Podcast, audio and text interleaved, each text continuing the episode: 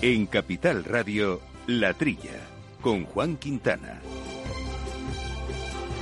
Muy buenos días, gente del campo, y buenos días, amigos del campo y de sus gentes. Eh, bienvenidos, como siempre, a esta hora de agricultura, de alimentación, de ganadería. Cuestiones que nos gustan, que nos ocupan, que nos preocupan y de las que hoy vamos eh, a hablar eh, con el apoyo técnico de Jorge Fumeta y en los micrófonos Jesús Moreno. Jesús, buenos días. Hola Juan, buenos días. Ya estamos con el año terminando. Año terminando, las aguas sobrepasando los cauces de nuestro río Ebro cómo se produce con cierta regularidad y con importantes daños para nuestro sector. Una semana en ese aspecto dura, veremos también cómo responden los seguros agrarios, que para eso tenemos esta estupenda herramienta, y a ver cómo queda, porque la verdad es que es un palo para las lindes de, de este enorme río, al menos en, en, parámetros españoles, evidentemente, ¿no?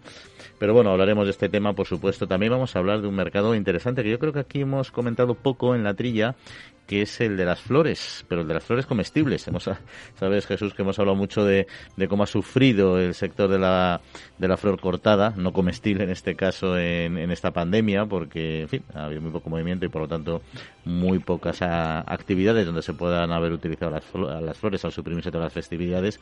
Pero en este caso serán flores comestibles. ¿Cómo se han comportado y qué futuro y qué presente están teniendo en el mercado?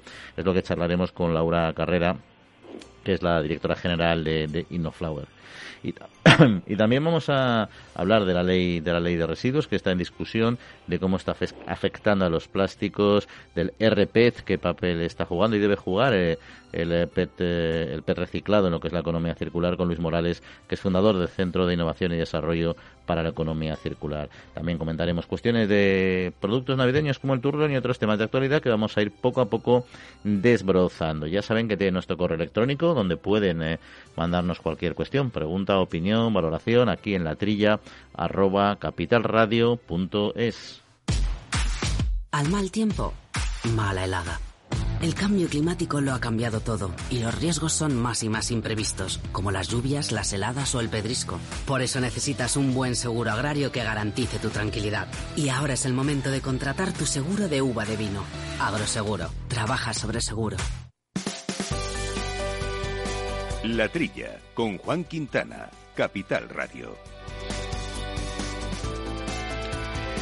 Bueno, Jesús, pues entramos eh, a fondo en cuestiones eh, de actualidad. Si quieres, arrancamos con la aceituna, porque encontrar mano de obra se ha vuelto cada vez más complicado en zonas de España. Está eh, afectando a los productores. Han observado en los últimos años que esto sucede, mientras que por otro lado están los sindicatos, ¿no? que niegan que haya falta de personal y destacan que la campaña va a buen ritmo. Ahí está un poco los las posiciones eh, encontradas, ¿no? En medio de una campaña que además hay que recordar que va aproximadamente de octubre eh, a febrero y, en fin, los empresarios y los socios cooperativistas reconocen que no hay un problema de mano de obra como tal en el campo, pero sí dificultades sobre todo para la, formación de, cuadrillas. Pues sí, vamos a ver. A mí me llama mucho la atención que en, Andalucía, que la comunidad autónoma con más paro agrícola de, de, España eh, y, las cuales eh, producen el eh, 70% del aceite de, Andalucía. Me, me, resulta muy extraño que no se pongan de acuerdo las cooperativas, que en definitiva están formadas por, bueno, están formadas por agricultores con cierta importancia en producción, pero también con muchos agricultores que, que son pequeños productores y que a lo mejor les sobra tiempo para incluso hacer lo suyo y trabajar en lo de los demás. Me llama mucho la atención que no se pongan de acuerdo, eh, ya digo, en, la, en, la comunidad como para agrícola, que, que, falte mano de obra mano de obra a la hora de recoger la aceituna. Bien es verdad que ahora está de moda los aceites más pujantes, se destacan, empiezan, empiezan la recolección antes para hacer aceites más verdes y dura de octubre a febrero, con lo cual eh, cuatro meses eh, o cinco meses eh, dificulta un poco que venga gente del exterior tanto tiempo a España, ¿no? Con, con, con, el plus de los problemas del COVID y demás para los, los desplazamientos.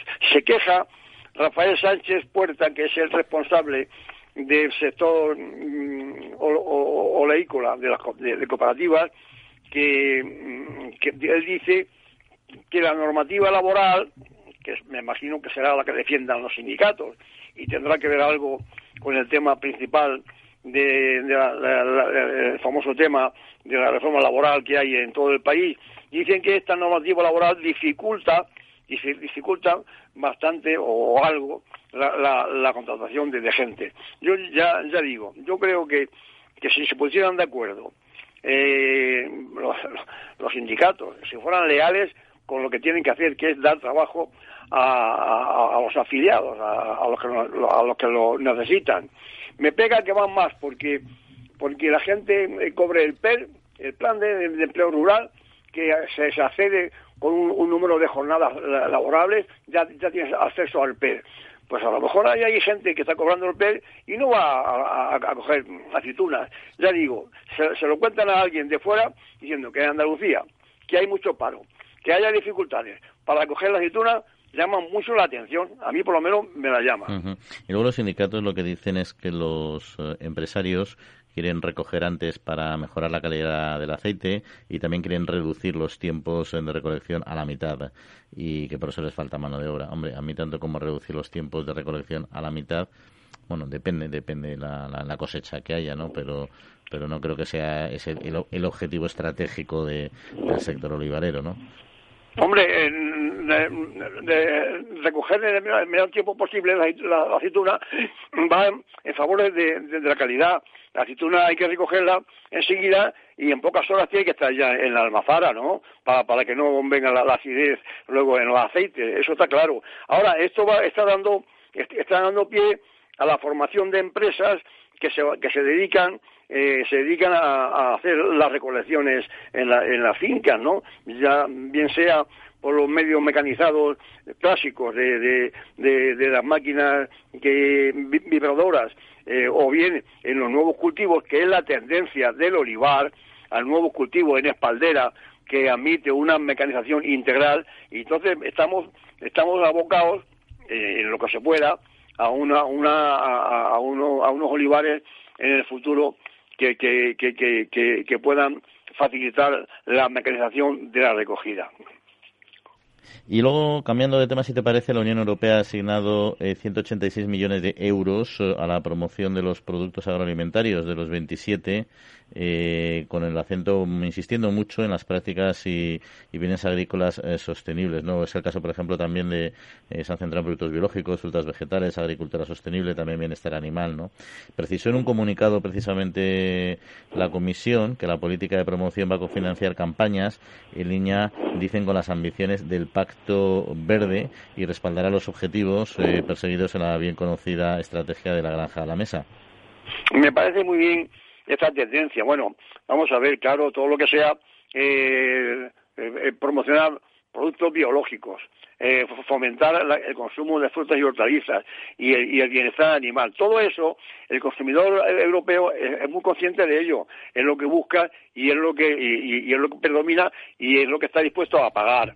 Otra cosa es que estos productos que tienen un, un marchamo de calidad increíble, que a, unos costes un poco superiores, pienso yo, que, que, se, se, puedan vender en extranjero. Bueno, tiene puesta la Comisión el ojo en, en, en, Japón, en Corea del Sur, Canadá y México. Bueno, como, como posibles países que puedan pagar este plus de calidad y de garantía de, sanidad en los alimentos.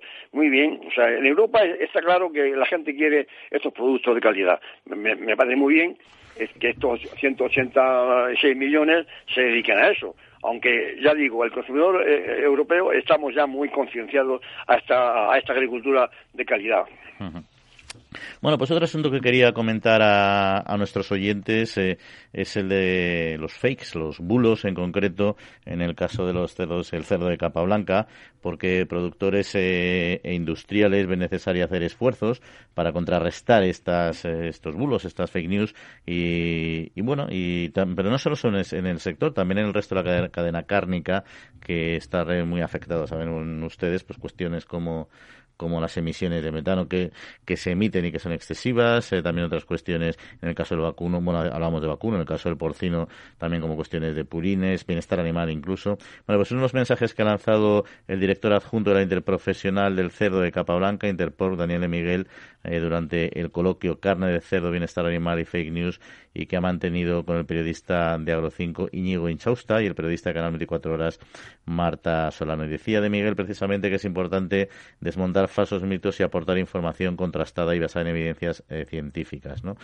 Mm, al final esto está muy muy lleno, ¿no? Y comentábamos mucho, por ejemplo, cuestiones, Jesús, como, como el transporte, ¿no? Donde se plantea siempre que un bienestar en los animales que a veces es, está sobredimensionado completamente, ¿no?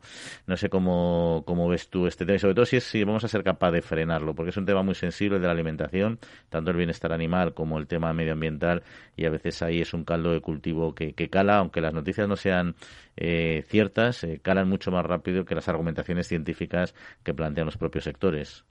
Bueno, mira, Juan, el esfuerzo que ha, que, ha, hecho el sector del transporte en España para transportar eh, el, ganado vivo ha sido increíble. Tienen unos camiones a, la última, con paradas cada X horas, con, bueno, con, una seguridad en el transporte increíble. Y no digamos en la producción, si las granjas españolas están garantizadas en, todo lo, que concierne al bienestar animal, se han hecho un esfuerzo tremendo en, ese sentido. Yo creo que el, sector porcino ha hecho, ha, hecho ha hecho la obligación que, que, que, tenía que hacer. Es más, se ha adelantado a los acontecimientos. Y luego hay también una cuestión que, en el periodismo moderno, bueno, ya no tan moderno, pero el de los últimos años, porque ya es el establecido, que genera mucho mucho impacto en este en estos fake news eh, que es precisamente la, la, prensa, la información digital, ¿no? Porque anteriormente cuando uno veía un periódico, bueno, puede leer un, titular sensacionalista que te hace leer la noticia. Lo que pasa es que ahora como el éxito de la publicidad de los medios eh, digitales se basa en los clics, claro, si tú les pones un titular eh, que impacte, aunque luego no sea cierto o sea parcialmente incorrecto o incorrecto del todo, y tú pinchas, claro, estás dando, estás generando dinero, con lo cual se está explotando mucho esos titulares eh, distorsionados y es algo que también en esta mesa salió y que se puso sobre la mesa también incluso por parte de los propios periodistas. Bueno, con lo, con lo, con lo positivo que es todo todo el avance digital, hay que hay que tener cuidado con la parte negativa que, que tiene, ¿no? Con titulares eh, que, que, llaman ahora los fake news, eso que son las, falsas noticias. Quiero decirte que esto hay que saberlo manejar bien, porque si no se puede mover en contra. Una cosa que, que tiene que ser positiva y que, y que va con los tiempos, puede también, también tener su parte negativa. ¿eh? Sus efectos colaterales, ahí está. Bueno, Jesús, seguimos, seguimos hablando de campo, que hay muchos temitas por tratar aquí, en la trilla de Capital Radio. En CaixaBank reforzamos día a día nuestro firme compromiso con el sector agrario. Y lo hacemos a través de nuestras cerca de 1.200 oficinas Agrobank y más de 3.000 expertos agrarios que ofrecen asesoramiento especializado a todos y cada uno de nuestros clientes. Agrobank, contigo para seguir creciendo. La Trilla, con Juan Quintana, Capital Radio. Bueno, pues comentábamos al principio que hemos seguido muy de cerca en esta compleja época con la pandemia un sector que era el de la flor cortada, con todos los problemas que ha tenido. Pero hoy queríamos dar una vuelta y eh, adentrarnos en otro, eh, que es el de la, precisamente de la gastronomía, en este caso, el de lo que es eh, la flor para alimentación, para consumo humano. Y hoy vamos a hablar con Laura Carrera, que es CEO de Inoflower. Laura, muy buenos días, muy buenas. Buenos días, ¿qué tal? ¿Cómo estamos? Muy bien, pues aquí vamos a conocer este sector que posiblemente para muchos de nuestros oyentes eh, les sea todavía desconocido, aunque yo creo que cada vez, cada vez uno se encuentra más eh, eh, flores decorando entre comillas, porque luego son comestibles los platos y, en el momento actual no sé cómo se está desarrollando ya desde su perspectiva y cómo está evolucionando el sector de, de la flor alimentaria. Bueno, pues sí, la flor comestible es algo reciente, aunque ya lleva bastante tiempo entre nosotros y bueno, pues es un elemento muy innovador, pero cada vez se ve más y bueno, pues sí, la pandemia nos, nos arrasó y vamos bastante bien. La, la, la, flor comestible ya lleva como 20 años funcionando bastante en, en nuestro país. Hay otros países que funcionan más. Nos dejó bastante tocados, pero llevamos un año bueno, pues como la hostelería, vamos evolucionando y la gente quiere innovación y quiere cosas nuevas y se está notando, se está notando. Porque desde cuándo come el ser humano, desde cuándo se comen flores. Bueno, hay flores que son muy conocidas, claro, aunque como las alcachofas o la coliflor y tal, ¿no? Pero eh, la flor en, en este sentido que estamos hablando, ¿desde cuándo se consumen?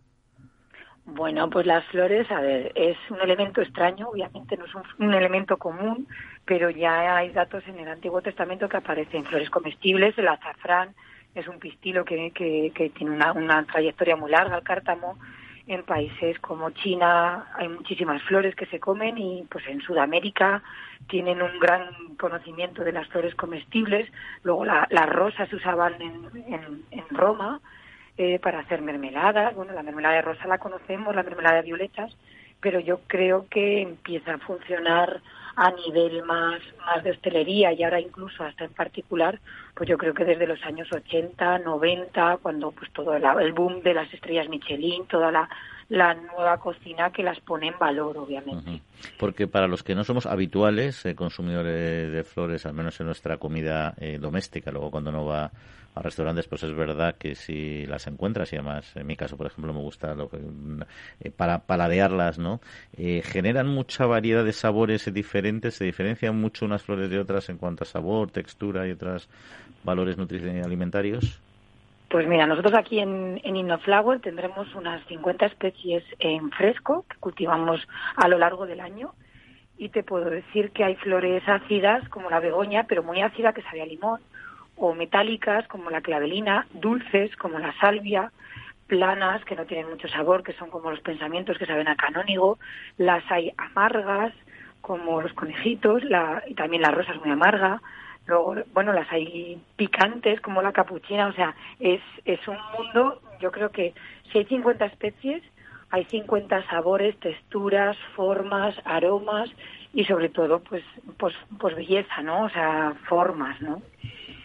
Sí, porque al final una, una comentabas el tema del azafrán, precisamente este pistilo que es muy conocido, eh, es, es, un transformado, ¿no? Pero cuando hablamos ya lo que es la flor como tal eh, en, el, en el propio plato, eh, varía mucho lo que es la propia flor o existen posibilidades de transformación que, alteren, o sea, que cambien mucho lo que es el sabor o, o, la, valoración nutricional, no nutricional, sino alimentaria del, del, producto? Bueno, pues un ejemplo muy muy sencillo. La flor de, de la tubalgia, que es una flor de ajo, esa es eh, puede cambiarte todo el plato. Es más, yo me, recuerdo ahora mismo, en qué, en qué Masterchef, que eliminaron al concursante porque puso una flor de ajo, obviamente, en un postre. Entonces, obviamente, le, le rompió todo, todo el postre.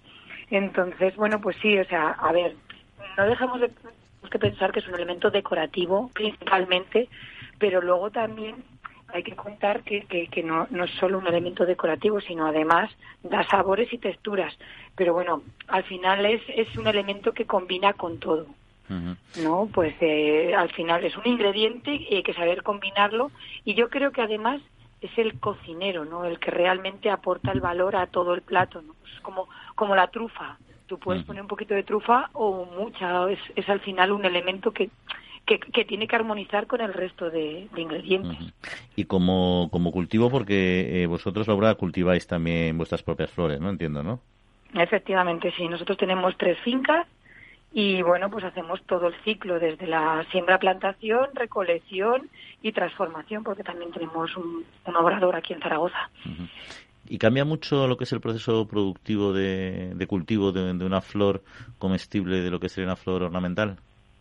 Pues bastante, bastante. El mundo de la flor ornamental, pues obviamente lo que busca es la estética de la planta en, concreto y la, y la flor en particular, pero es un es un trabajo para, para, para embellecer una planta y en nosotros en cambio buscamos la salud de la flor y el respeto al, ser humano. Entonces los tratamientos mm, nosotros hacemos prácticamente todo en cultivo ecológico o en total consonancia con, con, la naturaleza y normalmente todos los cultivos de ornamental pues difieren mucho de esto porque, bueno, no sé si alguna vez en alguna rosa te ha salido, yo no sé, un gusano o un tris o algo, pues no, es un, es un sector completamente aparte. Nosotros trabajamos casi pues como si fuéramos, como si cultiváramos tomates o lechugas en lugar de flores. Obviamente es completamente el, el trabajo es muy muy diferente y bueno también lo, lo, hemos vivido, hemos vivido muchas plagas, hemos vivido muchos temas que pues al final las flores vienen de un mundo ornamental que están adaptadas a, esos tratamientos y hemos tenido que cambiarlos. Y Laura, me acompaña Jesús Moreno que quería también plantear alguna pregunta. Encantada. Hola Laura, ¿cómo estás? Eh, pues muy bien, muy bien, aquí. Oye, vamos a ver, bueno, ya me dijiste fuera de antena que afortunadamente eh, esta, esta riada de, del Ebro, que ya es, ya es contumaz, que no se afectaba para nada a, vuestras fincas, ¿no? Eh, afortunadamente, están fuera del cauce, ¿no? Pero tienes un poco idea de, de, los daños que, que, que han producido eh, este, este desborde del Ebro, así en general. Bueno, pues eh, a ver, ha sido pues toda la, zona de las huertas y la zona cercana de, Zaragoza, bueno, pues ha visto muy afectada. No, he estado mirando más allá y más abajo, pero bueno, hay carreteras cortadas. Esta mañana hemos tenido que acercarnos a una finca y hemos tenido que dar la vuelta. Bueno, pues todavía hay que esperar a que baje el caudal, ¿no? Pero vamos, sí, yo creo que no son malas épocas en algunos de los cultivos de extensivo, pero bueno, habrá que esperar un poco a ver qué ha pasado cuando baje el caudal, pero ha sido espectacular, espectacular. Mm. Bueno, pues afortunadamente no nos ha tocado a vosotros, que eso es una buena noticia. Sí, nosotros estamos bañados por el gallego, cerca ah, del gallego, entonces bueno, pues depende de otras épocas. También tienen, también tienen sus cosas, ¿eh? ese río. Pero mm. bueno, en fin, Laura Carrera, pues eh, CEO de Inoflower, pues muchas gracias, muchas gracias por acompañarnos, por acercarnos este eh, novedoso, o, aunque ya, ya, ya en fase de consolidación sector y nada, hay muchos éxitos con estos, con estos alimentarios, con estas flores comestibles. Un saludo. Pues muchas gracias y muchas flores. Ahí está, las, las probaremos, todas las que podamos. Eso, eso, flores. El Foro Interalimentario trabaja por conseguir los mejores productos con la máxima calidad a los mejores precios, velando por garantizar la seguridad de la cadena alimentaria sostenible desde su origen hasta que los productos llegan al consumidor. Para ello cuenta con el compromiso de las empresas que lo integran que apuestan por la seguridad, la calidad, la investigación, la innovación y la justa retribución de todos los agentes de la cadena.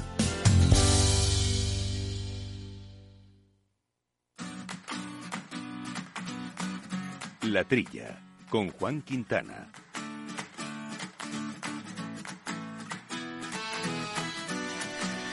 Eh, pues Jesús, vamos a continuar. Bueno, no sé si tú eres eh, aficionado o, habitual comedor de consumidor de, flores comestibles.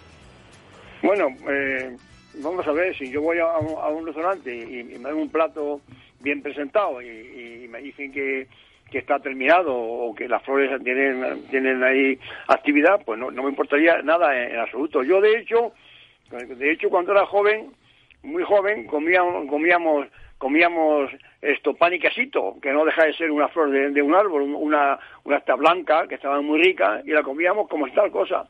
Quiero decir que eso quizás no se haya, no, no se haya promocionado eh, hasta ahora lo, lo suficientemente en, España, como hay tanta tanta en España es una eclosión de, productos, de huertas de todos tipos, a las flores eh, no, nadie le ha hecho caso, pero yo creo que puede ser una cosa muy interesante. ¿eh? Yo recuerdo como tú, cuando era pequeño, comía el pistilo de, de varias plantas y eran súper sabrosas. La verdad es que te las comías ahí como si fueran pipas, era, era un, entretenimiento, pero claro, ahí no estaban comercializadas, las cogías del campo, ¿no?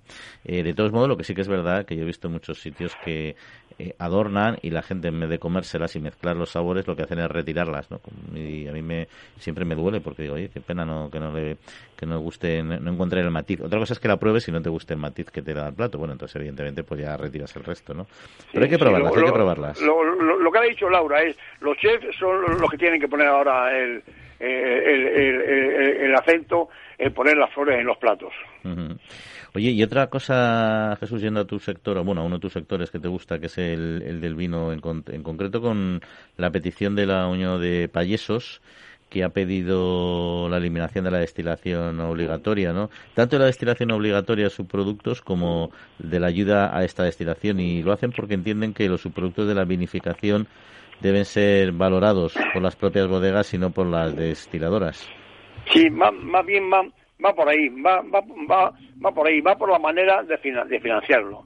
La eliminación de sus productos es una cosa obligatoria. Eso se, se puso hace años para que los subproductos no pudieran integrar la producción de vino. Es decir, si tú prensas a la uva en demasía, pues tienes un, vino de, peor calidad. Entonces, entonces todos los estamentos del, orden mundial vitivinícola optaron por decir, no, hay, obligatoriamente hay que destilar esa fracción, ¿no? Aparte de los olujos y aparte de, las lías, que es el fondo del depósito donde se fermentan los vinos, ¿no? Entonces eso tenía una tendencia a mejorar la calidad, ¿no? Entonces obligatoriamente a la bodega les obligaban a, que esta fracción, que, que varía el porcentaje, se dedicara por obligación a la destilación para hacer alcohol. Lo que, lo que dice la Unión de Payesos, que esto no se niega a que exista, pero que ellos manejen esas finanzas, es decir, que ellos digan lo que, lo que tienen que dedicar a, la obligación y lo cobren ellos, porque hasta ahora lo están cobrando las destilerías. Y yo creo que por ahí tienen razón. Pues vamos a cambiar, vamos a irnos de las medidas de mercado, pero nos vamos a mantener en el sector del vino. Quería que me explicaras un, un temilla técnico porque el sector vitivinícola está investigando el uso de ciertas levaduras, eh, también aplicación de ultrasonidos y bueno y otras cuestiones, ¿no? Para mantener la calidad del vino frente a los cambios eh, climáticos, a los cambios del calentamiento global eh, de la uva. En concreto, la subida de las temperaturas se traduce en la bajada de acidez de los vinos, así afirman los especialistas, o afirman los especialistas, el aumento de la concentración de azúcares en los mostos y por tanto más graduación, ¿no? Estas, estos sistemas, estas ultrasonidos, etcétera, hasta qué punto pueden eh, aportar y, compensar calidades en el vino. Son estudios al final de, del Instituto de Ciencias de la Vida y del Vino y del Consejo de, vamos, dentro del Consejo Superior de Investigaciones Científicas. Bueno, no me parece mal que el Consejo Superior, con sus, con sus tendencias que tiene en toda España, ¿no? Este, en este caso, el Instituto de, del Vino de La Rioja, avance con estas tecnologías. Yo creo que yo creo que van demasiado deprisa en ese sentido. Es decir, eh, toda la vida, cuando ahora el cambio climático es el responsable de todo lo que nos ocurre. Siempre cuando hace más calor, la uva tiene más grado, BOME, que se deduce de, glucosa, que luego se, transforma en grados de vino, con más grado el vino, más, más, más grado y menos acidez.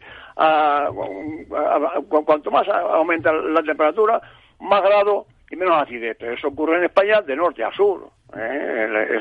Está, claro. Que se adelanten con estos tratamientos eh, enológicos de ultrasonido, hombre, como investigación no parece mal.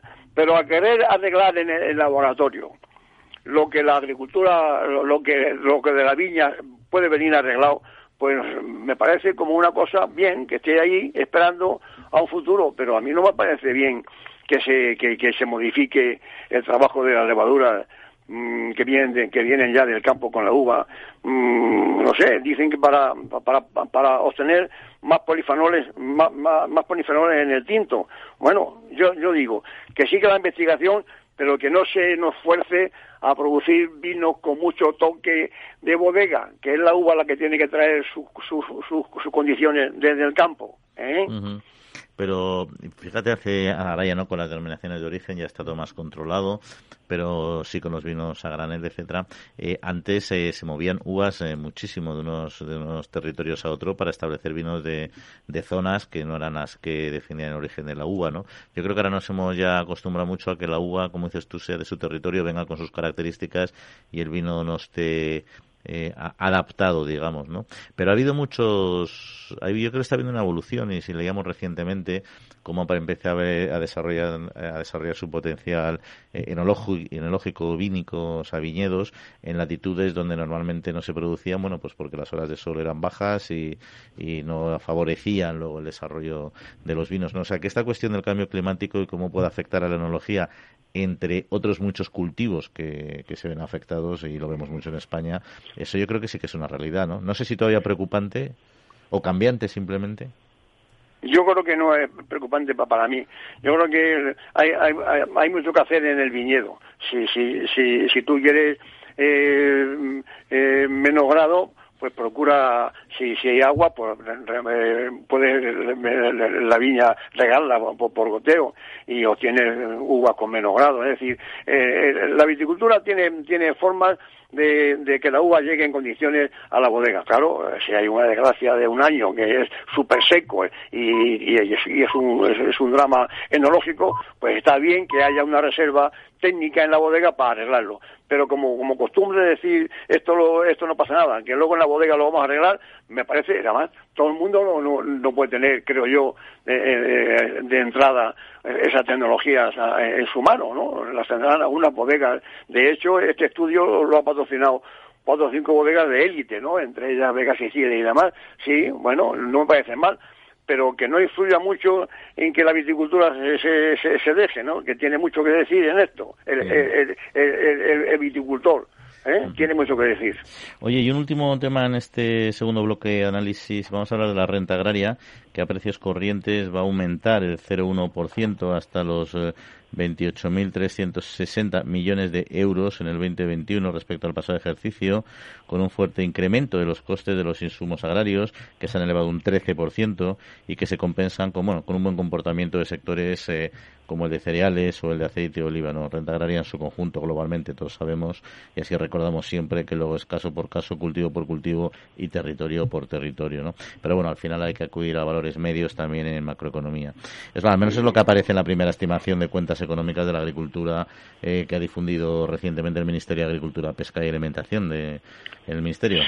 Sí, bueno, el Ministerio hace hace una, una valoración global que le sale bien en que en que ha aumentado un 0,1% la renta agraria. Que se lo pregunten a los ganaderos de, leche de, vaca, a los ganaderos del norte de Galicia y de León, a ver si es verdad que ha aumentado su renta agraria. Quiero decirte, esto va por, esto va por barrios. Eh, claro, si lo, unes en números globales, a lo mejor hay sectores como el aceite o como el cereal que ha subido de precio para que la renta globalmente se aumente un 0,1%. Pero que se lo pregunten luego a sector por sector a ver si es verdad que la renta agraria ha subido. ¿eh?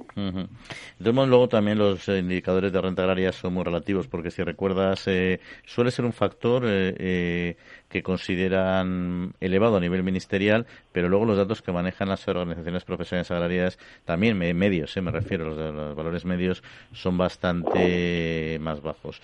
Y bueno, y tampoco hay que olvidar que en toda esta renta agraria hay un factor impensable, que, importante que está considerado, que es la aportación de las ayudas públicas, que son un, un, un, porcentaje bastante bastante sensible, ¿no? Bueno, ya, ya sabemos que el 20%, el 30% de los ingresos de la agricultura viene de, la PAC, ¿eh? a ver que, que, no me la toquen mucho porque hay también ahora zonas que no están conformes con la distribución de, de la, nueva PAC hay zonas que se, que se sienten perjudicadas. Eso que no lo toquen, porque pues, no faltaría más que ese 30% que viene de, la política agraria común le falla a los agricultores. Eso ya, sería un desastre.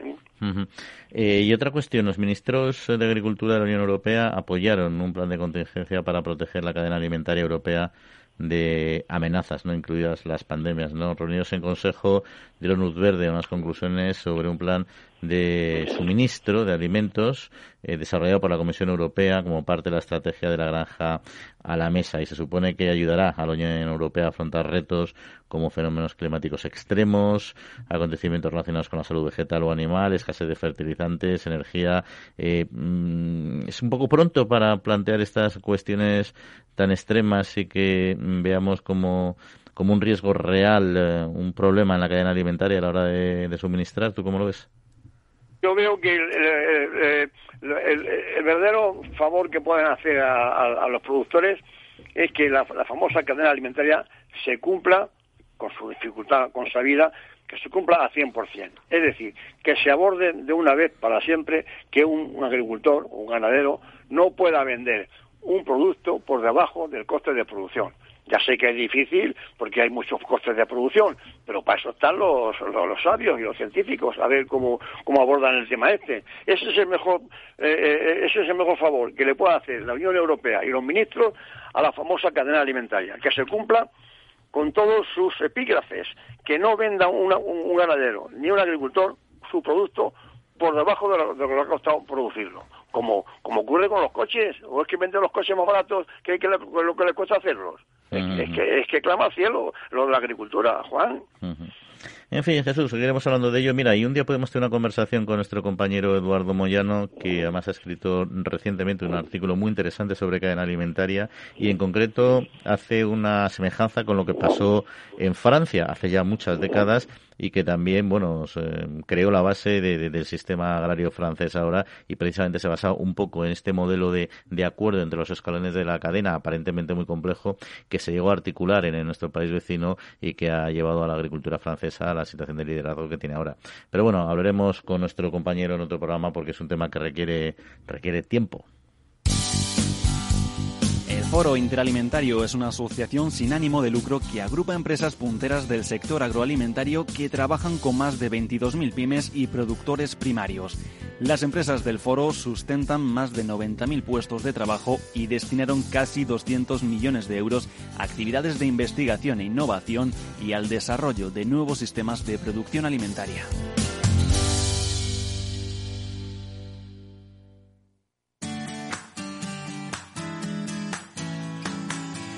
La Trilla, con Juan Quintana, Capital Radio.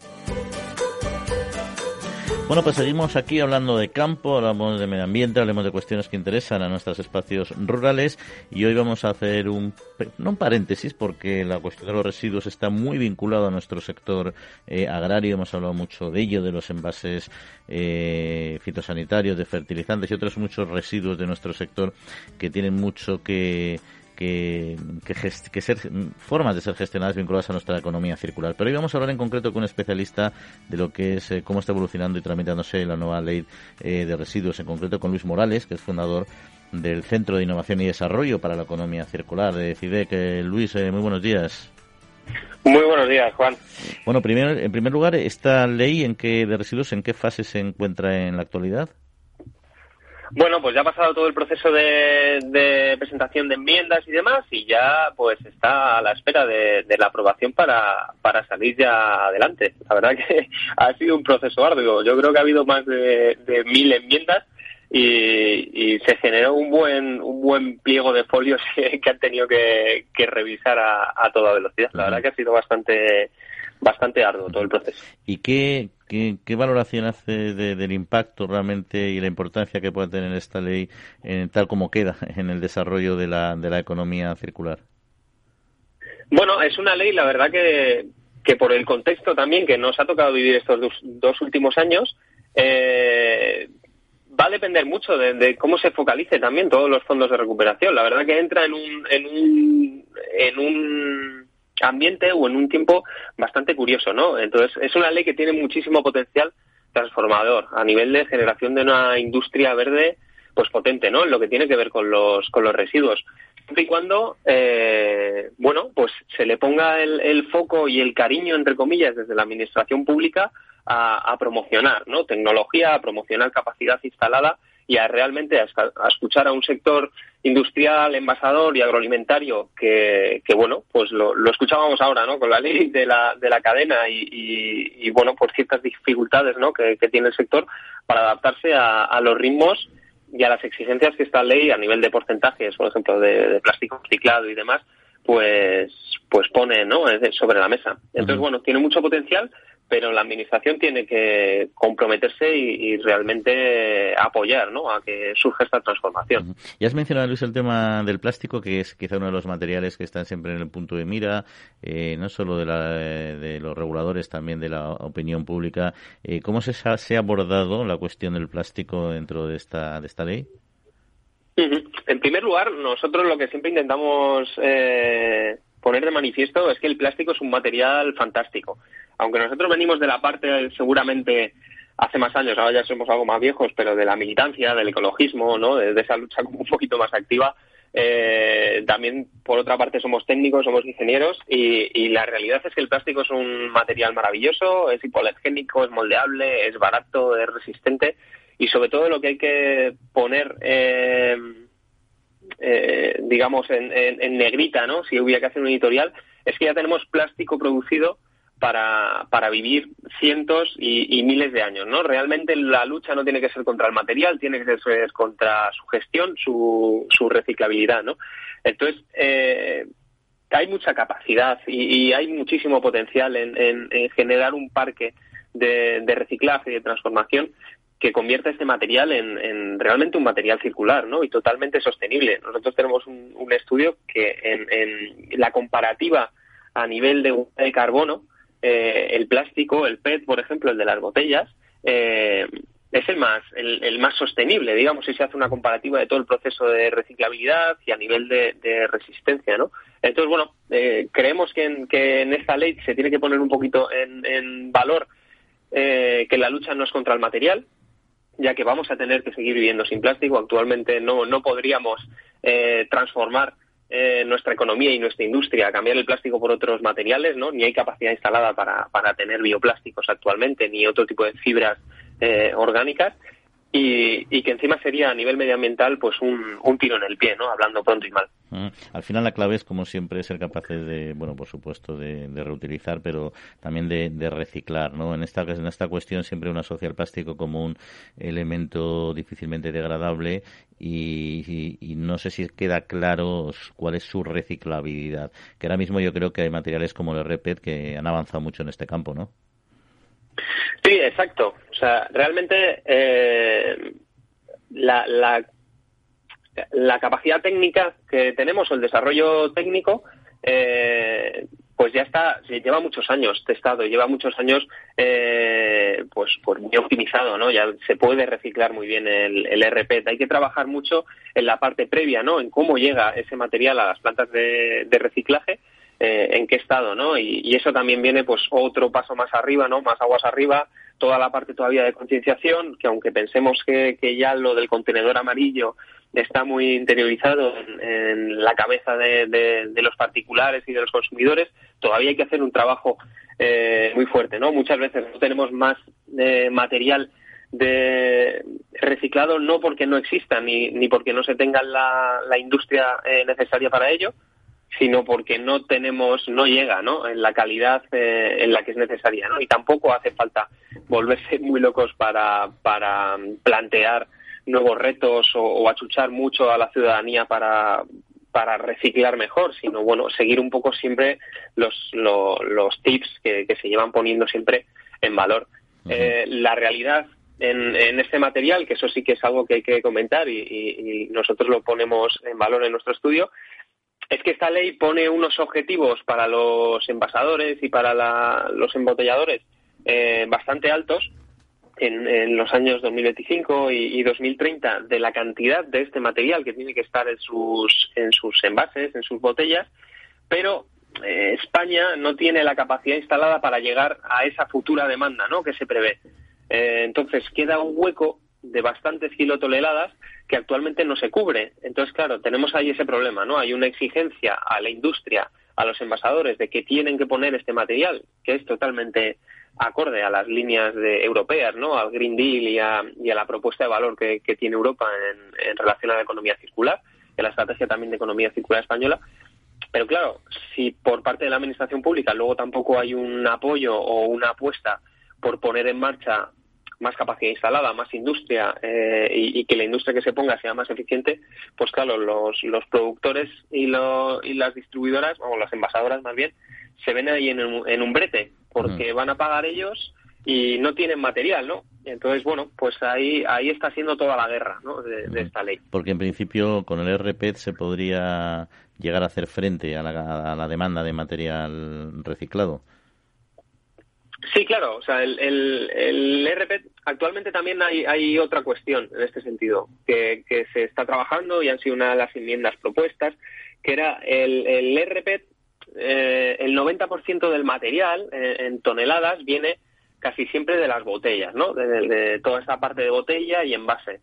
El problema es que, claro, luego de los recicladores y los gestores de residuos, este PET no vuelve a estas envasadoras. O sea, es decir, ellas son las generadoras de la materia prima después de todo este proceso eh, industrial, pero luego mucho de este material va a parar a otro tipo de industrias, ¿no? Que compran la, baliza eh, a un precio mayor. Entonces, claro, también ese es, ese es otro de, de los problemas, ¿no? En, en, la parte eh, del sector alimentario que claro, ellos pueden querer optar a ese repet, pero si luego no tienen capacidad de comprarlo a nivel nacional, además, que es lo que habría que, enfatizar. Lo que no tendría sentido es que se le ponga una presión a, a esta industria que no tengan capacidad de acceder a un mercado nacional de este material y que tengan que ir a comprarlo a México o a Chile con los costes eh, en huella de carbono y a nivel económico que eso supone, ¿no? Entonces, bueno, pues es una es una es una batalla, ¿no? Entonces hay que crear esa esa reserva garantizada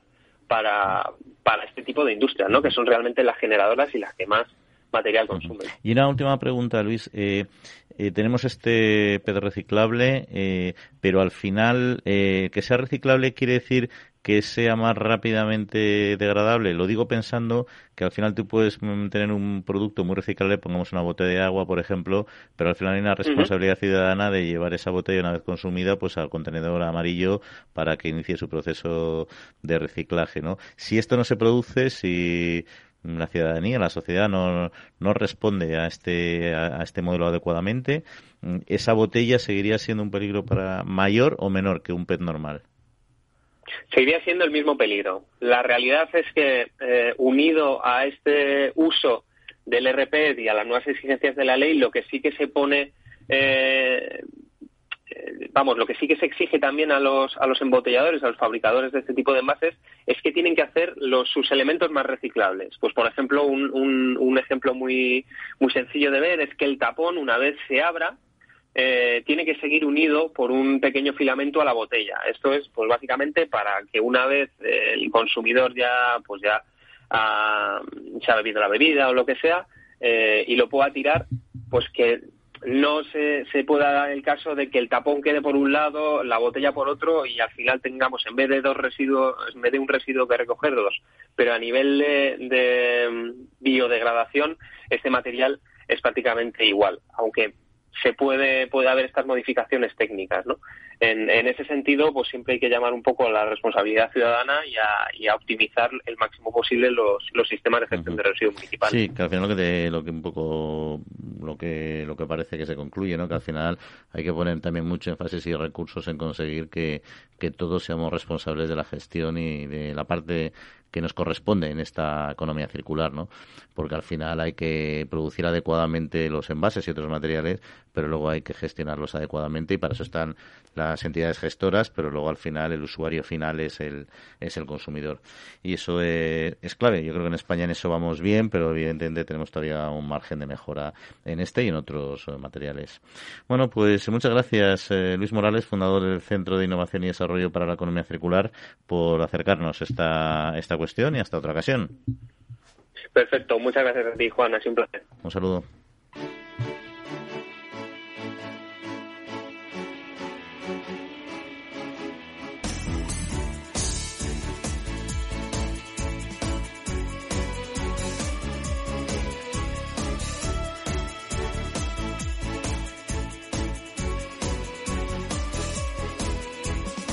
Bueno, pues continuamos aquí hablando de campo y otras cuestiones relativas en Capital Radio.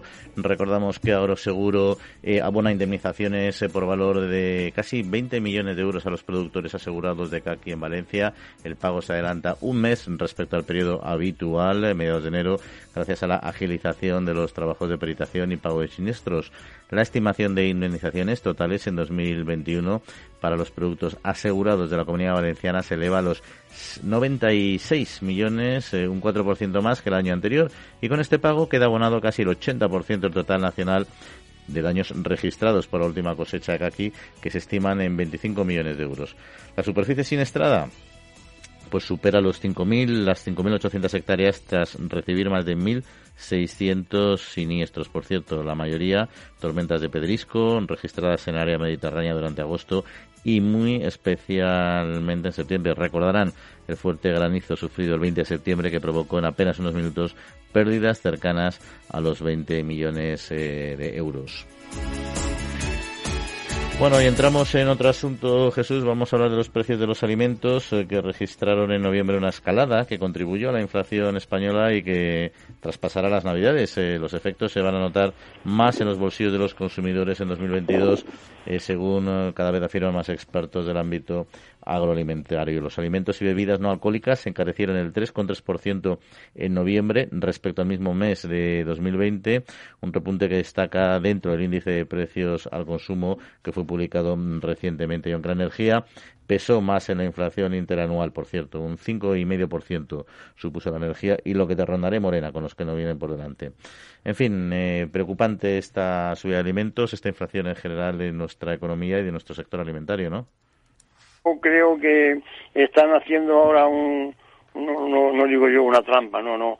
Eh, no, hay, no hay ningún artículo que, baje el precio. Están lentamente subiendo todos los artículos. Yo que hago la compra de artículos muy variados, frutas, hortalizas, chocolate, yo que, sé, yo que sé. Todo está subiendo lentamente, pero el temor está a la vista en enero. Creo que esta cuesta de enero va a ser peor que subir, en vez de cuesta vamos a subir el galivier eh, este año en enero. Todos, todos los, los indicadores dicen lo mismo, ¿no? Que la cuesta de enero va, a ser grande, porque es que es lógico, si están subiendo todos los inputs de, los productores, fertilizantes, la energía, todas las semillas, bueno, todo. Entonces eso tiene que repercutir en unos costes, en unos precios más elevados, ¿eh? Así que vamos a ver. Yo creo que ahora mismo eh, suben los precios, pero con, una especie de, lentitud, ¿no? Esperando las navidades que, que pasen. Pero enero va a ser ella. Yo creo que esto va a ser como el Omicron, que ahora está empezando a, a verse las orejas al lobo y creciendo muy rápido y lo que nos esperará después de Navidades va a ser casi casi lo peor, ¿no? El problema de esta subida de, de precios, al final un poco es la lucha también que hemos hablado antes de la en la cadena alimentaria, de la industria, la sobre todo la la, distribución intenta trasladar lo menos posible estas subidas al mercado, precisamente para poder bueno mantener su, su situación competitiva mm, con la competencia, pero al final, y todo eso aprieta muchísimo más al, al productor que, que carga directamente con subidas exorbitadas, como es la electricidad en el momento actual, como han sido los piensos, en fin, el gas se ha trasladado a todos los costes de los fertilizantes y todo ello también a la agricultura. Y la verdad es que a mí me da la sensación de que ahora mismo el sector primario es el que más está sufriendo proporcionalmente eh, en términos relativos esta, este incremento de costes y, están amortiguando de alguna manera eh, la llegada de, de, este, de este repunte ya más radical a, los mercados que yo creo, el mercado de consumo de alimentario, que eh, efectivamente será más bien a final de, a final de Navidad, ¿no? Pero bueno, eh, por ahora... De, pérdida, habla con los, con los productores de, leche, se, se están arruinando. Quiere decir, cuando explote la cosa, va a ser cuando va a ser eh, la, subida, eh, la subida vamos, que imparable, que, que, no va a quien la pare. Pero bueno, otra cuestión. La Unión Europea ha asignado 186 millones de euros a la promoción de productos agroalimentarios de los 27 dentro y fuera de la Unión Europea y lo han asignado para 2022, eh, insistiendo en, en, prácticas agrícolas sostenibles. Bueno, esta cuestión eh, ya la, he comentado antes, no sé si tenías algo que decir sobre este asunto o sobre el tema de la promoción de, alimentos, que es una política eh, tradicional de la, de la Unión Europea y que en este caso, hombre, si, si abrimos mercados exteriores y aumenta la demanda de manera intensa, pues evidentemente favorecerá a nuestro sector ¿no? y compensar estas pérdidas. Lo que pasa es que la crisis energética está a nivel global, no es una cuestión europea. La, la, frase favorita ahora de la Unión Europea es de la granja a la mesa. Bueno, en eso estamos. Aquí en Europa no hay, no hay problema con eso, porque el consumidor está muy concienciado. Estamos dispuestos a pagar esa subida que, va a haber de, precios como consecuencia de, la subida que hay a, nivel global, de, sobre todo de, la energía. Vamos a ver, de momento esos 186 millones, hombre, algo pueden paliar o ayudar a la promoción. en, Europa la promoción está hecha, ya sabemos lo que hay que consumir porque el consumidor está muy habituado a pedir cosas de calidad. Ahora, esa parte de dinero también va enfocada a abrir nuevos mercados que puedan pagar eh, estos productos, ¿no? Está, pues, está puesta a la vista en Japón, en Corea del Sur, en Canadá y en México. Si, si esto, ayuda a que nuestros productores puedan vender en el exterior, bienvenidos sean estos 187 millones de, euros. yo creo, también que la Unión Europea tiene una ventaja eh, competitiva respecto a otros espacios económicos, no todos, eh, porque evidentemente Estados Unidos, con Osura en algunas cuestiones, en algunos países, producen productos de alta calidad, pero hemos, hemos centrado tanto en Europa de manera exagerada, al menos en mi opinión en muchos casos, el control de la calidad en el sentido no solo de la calidad del producto, sino de la calidad de los procesos, de la sostenibilidad, de la, de la seguridad, del bienestar, que al final es verdad que producimos unos productos muy caros, pero con unas garantías eh, globales, o sea, como, ¿cómo decirte? Que el certificado de producción Unión Europea en sí mismo es un garante de calidad eh, que puede, que tiene mucho valor en otros espacios económicos. Hay países en los que no, porque no están en esa batalla, están en autoabastecimiento, en abastecimiento, conseguir alimento suficiente, etcétera, y esos y esos estándares de calidad les preocupan menos. Pero otros, como tú me bien has mencionado, Canadá, Japón, etcétera, yo creo que sí buscan precisamente estos factores diferenciales. Ahí está, sí, yo, creo que también en Estados Unidos. Quiero decir que está muy bien toda esta, esta, esta super calidad. Lo, lo que hace falta es que la gente luego lo aprecie y sobre todo que la pague. Vamos a ver si, si, si, si esto es, posible. Oye, cambiamos eh, a otro asunto. Nos vamos al mundo de los frutos secos, que sé que también te gusta, la producción mundial. Vamos a hablar en cifras más globales sobre todo ahora que tenemos de las navidades encima, que saben nuestros oyentes que los frutos secos son clave para muchos de nuestros dulces, nuestros favoritos dulces eh, de la Navidad. Bueno, pues la producción mundial se va a situar cerca de los 5 millones de toneladas en grano, sin contar con pistachos con cáscara, supone el 8% menos respecto a la campaña anterior, según el Consejo Internacional de Frutos Secos y Frutas eh, Deshidratadas. Fuentes de esta organización eh, han apuntado que ya se ha completado la cosecha en el hemisferio norte y que los datos relativos a la campaña 2021 indican que ha habido un crecimiento de la producción de la última década en la última década del 54%, que me parece una barbaridad, ¿no? Si se comparan estos últimos datos con los de la campaña 2011-2012, ¿no? Y también han destacado que la demanda de frutos secos se ha mantenido fuerte durante la campaña pasada, la 2021, en la que sí que se constató un récord de envíos internacionales pese a la COVID-19, ¿no? Y han destacado que ha habido también interrupciones en el envío y la logística, eso ya lo sabemos que se está produciendo algunos retrasos y, en fin, y escasez de suministros a corto plazo, ¿no? Al final hay menos almendra, menos nueces y menos pistachos. Eso sí que sí que es cierto, ¿no? Los frutos secos están de moda, ¿eh? Bueno, yo generalmente ceno un yogur con siete nueces. ¿Eh? las parto las nueces, las compro. Desgraciadamente son nueces de California, que le vamos a hacer, es lo que encuentro en el súper. Pero que los frutos secos en general están de moda porque tienen muy buenas eh, eh, eh, nutricionales, son muy buenas sus aportaciones. Con lo cual, el mundo es tan grande que a lo mejor baja la cosecha de, de, en, América y sube la... Quiero decirte que hay un equilibrio mundial. Lo que pasa que, como tú has comentado, este año con esto de las mercancías y los transportes, pues hay un, cierto desajuste en, que lleguen a su momento las, los frutos secos a cada país. Pero en general es un sector que va a más. En España, por ejemplo, los pistachos, que, que, prácticamente no, no, se conocían, se, se, están plantando en La Mancha y, en más sitios como, como producto alternativo. Quiero decirte que es, el fruto seco, eh, eh, yo creo que en general se ha apostado por ellos en general. Sí, pistacho la verdad es que es un ejemplo muy singular. ¿eh? Cuando éramos pequeños no lo conocíamos nadie y ahora está en muchas zonas ya de España, casi La Mancha es un ejemplo de ellos y la verdad es que es un producto de alto de alto rendimiento y de, y de márgenes eh, interesantes, ¿no?